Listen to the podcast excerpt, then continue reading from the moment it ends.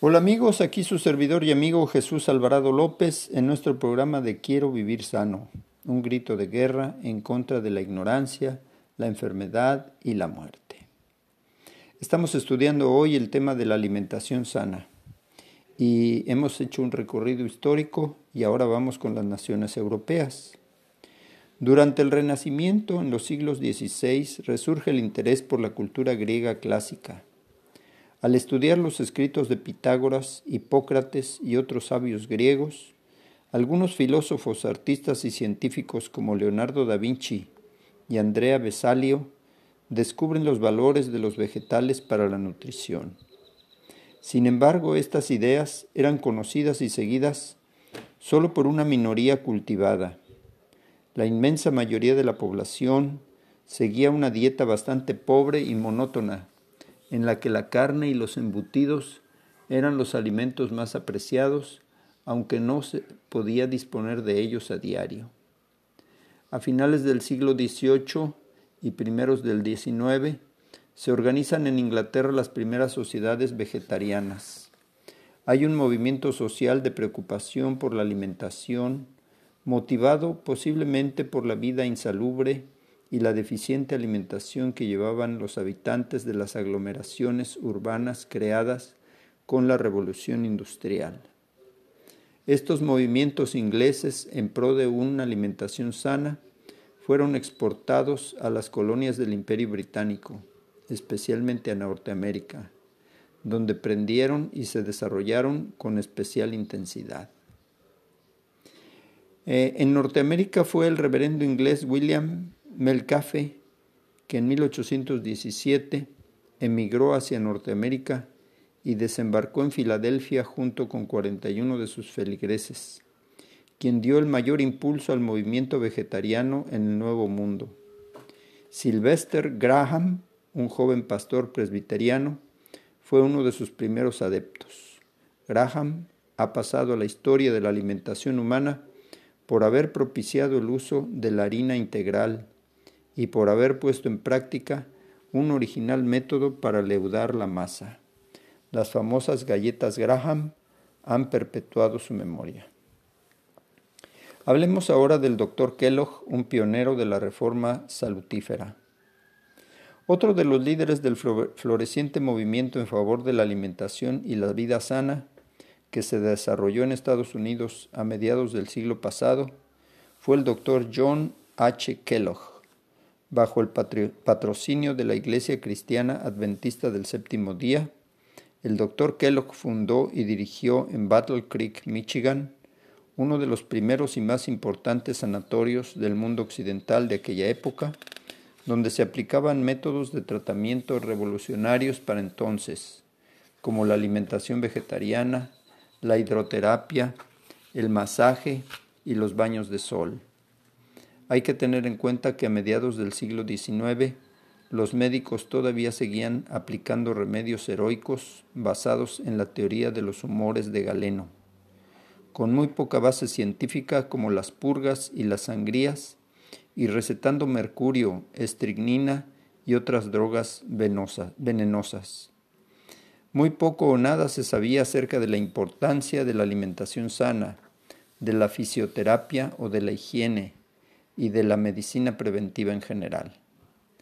Alrededor de aquel sanatorio adventista de Battle Creek, precursor en la aplicación de los remedios naturales con base científica, tanto en la prevención como en el tratamiento de las enfermedades, surgió la conocida industria alimentaria Kellogg, dirigida por un hermano del doctor Kellogg llamado William.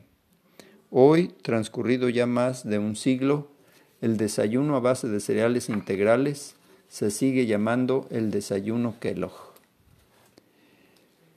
Entre los pioneros de la reforma salutífera que se inició en Estados Unidos a mediados del siglo pasado, destaca especialmente una mujer, Ellen G. White. Sin tener una gran formación académica, escribió a lo largo de su vida más de 100.000 páginas de texto, muchas de ellas relacionadas con la salud y la alimentación, que se siguen publicando hasta nuestros días en multitud de idiomas. En 1863, cuando era muy poco lo que se sabía acerca de la decisiva influencia de la alimentación en la prevención de las enfermedades y mucho menos de la importancia del colesterol y de las grasas en las enfermedades del corazón, la arteriosclerosis coronaria y el infarto, Ellen White recomendaba insistentemente un régimen a base de, vegetales, frutas, cereales y hortalizas, en el que no hubiera grasas de origen animal. Propugnó el uso de aceite de oliva en lugar de mantequilla y el uso muy moderado de la leche completa y de los huevos. Cuando ella hizo estas advertencias, hace más de 100 años, había pocas personas dispuestas a aceptar semejantes reformas dietéticas. En realidad en aquella época no se conocía ninguna razón científica para llevarlas a cabo. Pero a mediados de nuestro siglo, el gran aumento en la frecuencia de las enfermedades cardiovasculares que se empezaba a producir en los países desarrollados motivaron a los científicos a buscar una causa en la alimentación. Así, a mediados de los años 60, se llegó a la conclusión de que el colesterol contenido en las grasas del origen animal, carne, embutidos, mantequilla, la yema de huevo, era el principal responsable de la arteriosclerosis, endurecimiento y estrechamiento de las arterias, junto a otros factores como el hábito de fumar, la falta de ejercicio y la tensión nerviosa. Hoy todo el mundo está preocupado por el colesterol y son numerosos los productos alimentarios que se anuncian sin colesterol. Teniendo en cuenta que el colesterol únicamente se encuentra en los alimentos de origen animal y que ningún alimento vegetal lo contiene, resulta claro que un régimen vegetariano tal como lo proponía la señora White presenta muchas ventajas en cuanto a la prevención del infarto de miocardio y de otras afecciones cardiocirculatorias. Vamos a hacer una pausa y continuamos en un momento más. Hola amigos, aquí su servidor y amigo Jesús Alvarado López en nuestro programa Quiero vivir sano, un grito de guerra en contra de la ignorancia, la enfermedad y la muerte.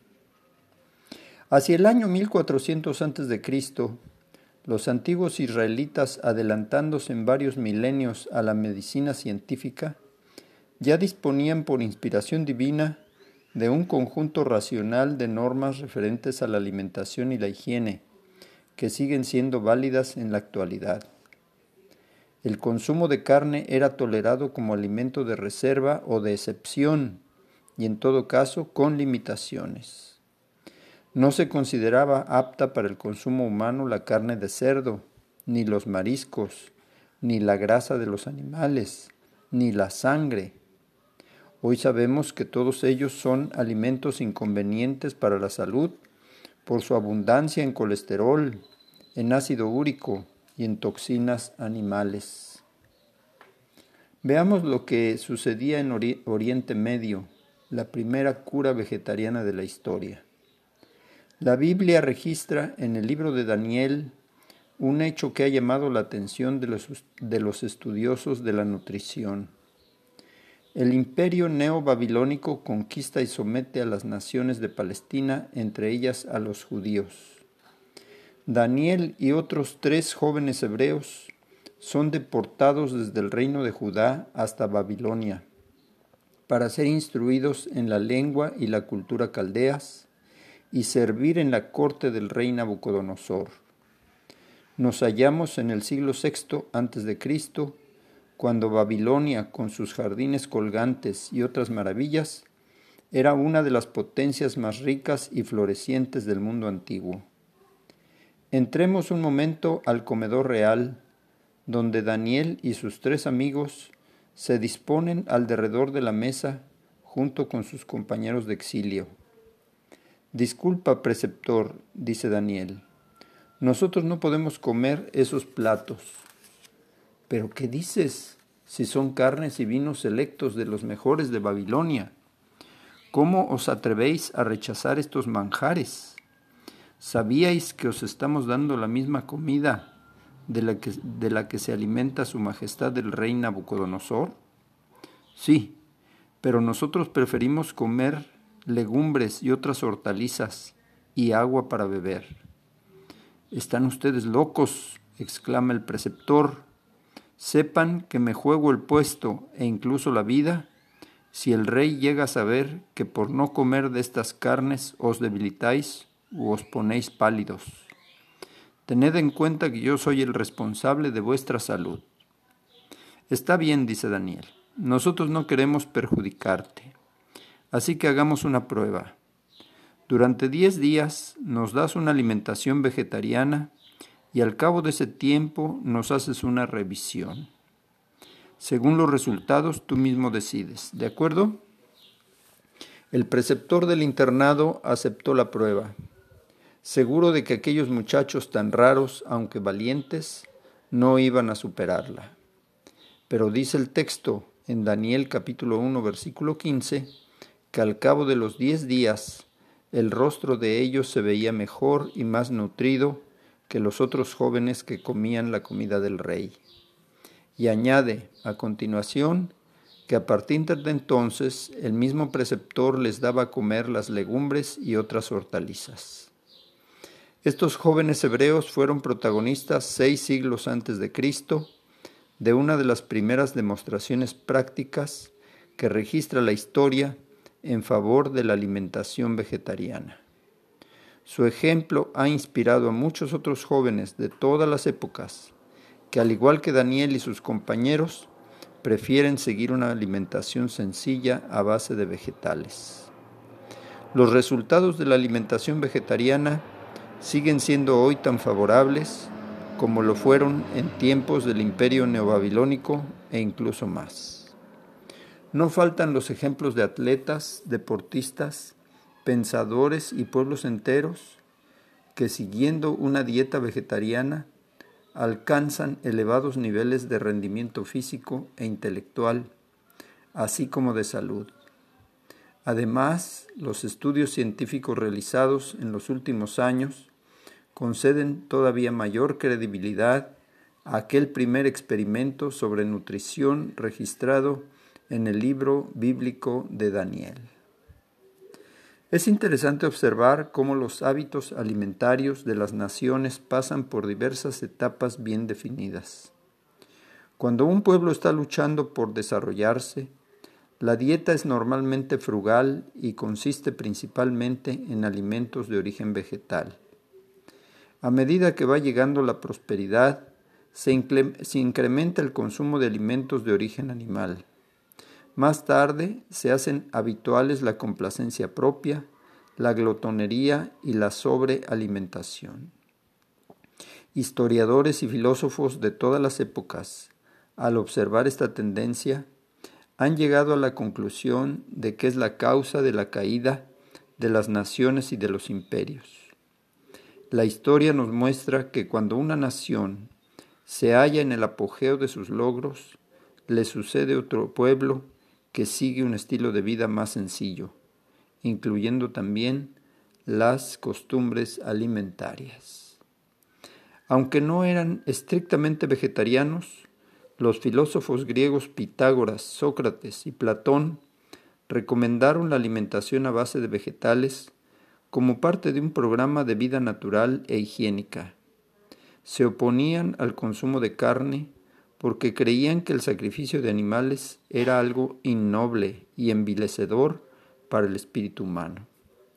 Los ciudadanos del Imperio romano no hicieron caso de sus sabios y filósofos y entraron en un proceso de acomodación, glotonería y orgías que terminaron con la caída de aquel gran imperio en manos de los bárbaros en el siglo V después de Cristo. Durante toda la Edad Media el vegetarianismo fue prácticamente ignorado. Únicamente algunas órdenes monásticas se preocupaban por seguir una dieta sana y frugal. Vamos a hacer una pausa y continuamos en un momento más. Hola amigos, aquí su servidor y amigo Jesús Alvarado López en nuestro programa de Quiero vivir sano, un grito de guerra en contra de la ignorancia, la enfermedad y la muerte. Pues aquí estamos amigos en medio de la pandemia. Eh, parece que ha bajado el número de enfermos, el número de, funciones, eh, está aumentando el número de vacunados. A, a, mi esposa y a mí ya nos vacunaron, gracias a Dios. Y pues este, pero necesitamos seguir trabajando en aprender cómo cuidarnos. Está visto que aún eh, vacunándonos tenemos riesgo de, de, ser contagiados. Claro, menos riesgo de, de, de una enfermedad grave o de defunción, pero necesitamos seguir cuidándonos y la mejor manera de cuidarnos es elevar nuestro sistema inmunológico. Y una de las mejores formas de elevar nuestro sistema inmunológico es alimentándonos sanamente, ¿verdad? Mahatma Gandhi decía, para conservar la salud, la fruta y las hortalizas frescas tienen que constituir la parte fundamental de nuestra alimentación. Los medios de comunicación de la sociedad de consumo nos bombardean diariamente con mensajes acerca de lo que debemos comer. Pero ocurre con frecuencia que lo que recomiendan no es precisamente lo más saludable. ¿Qué necesitamos comer, pues, para estar sanos?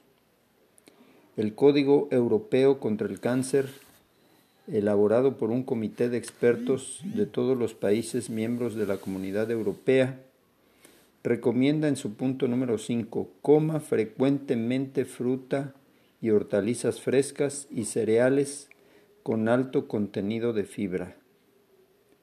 Lo que más debemos comer para tener buena salud son precisamente alimentos de origen vegetal.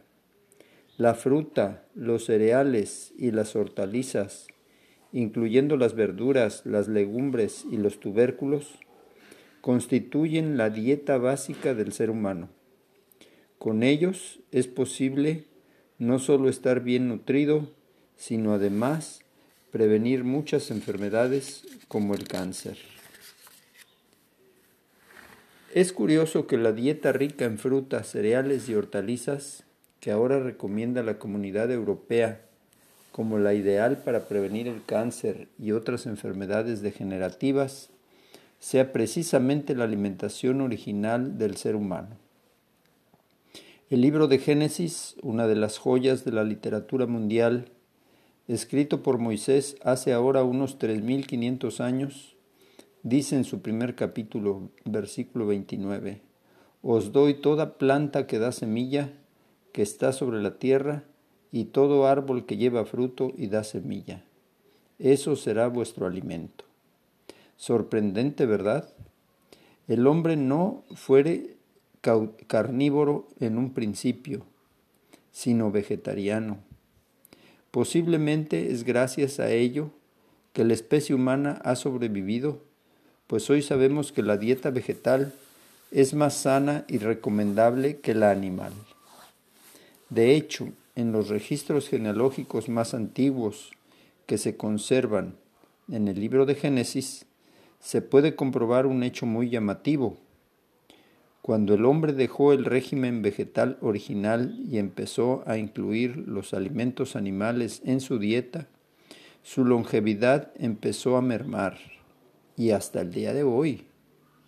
Son muchos los pueblos que a lo largo de la historia han seguido por diversas razones esta dieta original y básica para el ser humano.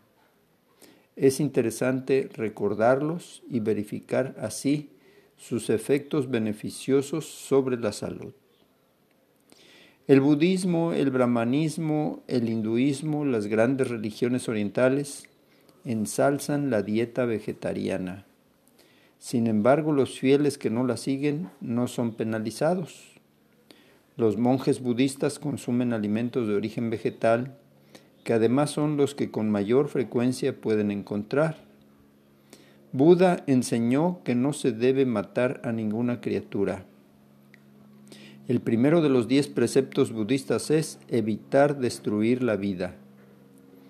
El principio de cuidar a todos los seres vivos sin hacerles ningún daño es un pilar fundamental de la filosofía hinduista. Unos siglos antes de Cristo, a medida que el budismo decaía en la India, se fue introduciendo en China y llegó a ser la religión del Estado en el gran imperio chino. Estas son algunas de las máximas populares de aquella época. No mates al buey que tu campo. No consientas la voracidad que suponga la matanza de animales. Incluso hoy, los principales productos de la dieta del pueblo chino son el trigo, el mijo y el maíz en el norte del país, mientras que en el sur el alimento principal es el arroz. La carne y la leche se usan esporádicamente, cuando la economía lo permite. Durante los siglos VI y VII después de Cristo, el budismo se extendió al Japón, donde el régimen alimentario era y sigue siendo a base de arroz y frijoles. Solo cuando las circunstancias lo permitían se consumía pescado. Los antiguos egipcios, a los que se calificaba de comedores de pan, cultivaban los cereales desde los tiempos más antiguos. Los estudios que han sido realizados analizando el contenido intestinal de las momias egipcias muestran que su alimentación era básicamente de origen vegetal. Aunque los persas eran omnívoros, Porfirio, filósofo e historiador griego del siglo III después de Cristo, relata que los miembros de la casta sacerdotal no podían consumir carne. Vamos a hacer una pausa y continuamos en un momento más.